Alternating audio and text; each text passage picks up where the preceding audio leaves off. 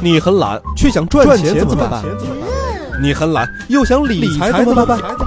懒人理财整理多种理财方式，让你躺在家里也能数钱数到手抽筋儿。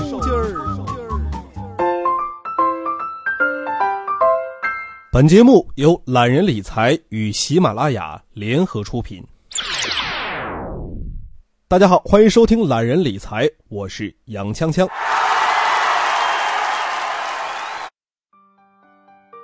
如果说你三十岁还没有赚到一百万的话，那你就应该好好听一听这期节目了啊。嗯，首先呢，我们来说一说啊，打工啊，这打工呢是永远都赚不到一百万了。咱们来计算一下，如果说呢你是二十二岁毕业，二十二岁啊，距离三十岁啊，我们以三十岁为一个节点，那么二十二岁到三十岁只有八年的时间。假如说啊，月薪一万，那么八年后啊，我们来算一算，八年后啊，也就应该是九十六万。当然，这是不吃不喝不租房子不谈恋爱不买衣服不逛街的情况之下，这三十岁一直打工啊，是赚不到一百万的。好，说完了打工啊，咱们再来说一说创业啊。说到这个创业呢，在这儿呢，跟大家分享一个故事。呃，有一次呢，我跟一个朋友喝茶啊，一个前辈哈，他呢就跟我聊了很多他的故事。他年轻的时候呢，就跟几个有钱的朋友呢，就一起创业，投资了大概是六百多万。他们呢就准备大干特干啊，每天辛辛苦苦，日日夜夜。可是，一年之后，这公司倒闭了。我要说的是啊，这个大家呢，千万别把这创业呢想的太浪漫了，太理想了。其实真正的创业呢是繁琐的、很枯燥的、很乏味的，甚至可能是看不到希望的。所以说呀，这个创业呢是很艰难的。说到这个创业呢，这创业资金呢太多的话，那可就是毒药了。对于早期的创业者来说啊，这五万和五十万呢是没有任何区别的。比如说五万块钱啊，你或许呢会租一个居民房来办公，然后呢去减少这个宣传物料的投入。如果是五十万的话，你可能会去租一个啊，一年十五万的小写字楼啊，可能会这样。然后呢，在地铁里铺上一层广告，然后呢，再高薪请几个设计师来做个宣传广告。这五万块钱也许能让你更加精打细算。其实啊，讲这些啊，要说决定创业成败的呀，不是资金，而是资源，是经验，是技术，是积累的客户。是人脉等等等等，可是呢，对于大多数的人来说啊，你的这些资源呢都是不值一提的，竞争力呢非常的弱，在创业中起到的作用呢也是微乎其微的。对于所有人来说啊，悟性、灵感、勤劳、不灭的激情才是真正的资源和优势。当你的激情消退的时候，再多的钱、再多的资金、再多的经验、再多的人脉关系啊。都无法促使你的企业创办成功。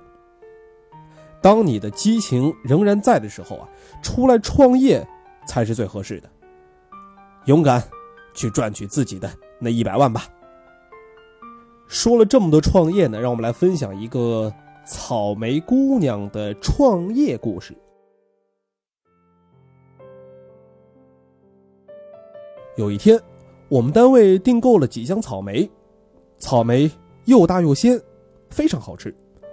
送货的呢是一位二十五岁左右的美丽的姑娘，我们后来啊都叫她草莓姑娘。她亲自搬上搬下。后来啊这熟悉了，草莓订的也多了。草莓姑娘呢邀请我们去上海郊区她的草莓基地呢去做客，并分享了她的创业故事。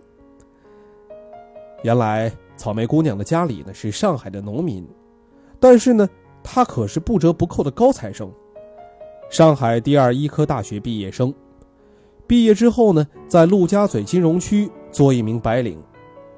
但从上大学开始啊，他就在琢磨着如何如何去创业。他选择种草莓啊，是因为每个人都要吃，所以说呢，这个行业不会选错的。但一开始啊，真的很艰难，因为什么都不懂，他父母啊也反对。周围人就没有支持他的，总觉得这大学生去种草莓是自我堕落。刚开始创业的时候啊，和一个台湾人合作，这台湾人呢负责营销，他和父母呢就负责种。最后啊，大家的理念呢发生了分歧，这农场呢也亏钱了，他们家呀就把这农场买了下来。这三年，他们就完全自己经营，从选种子。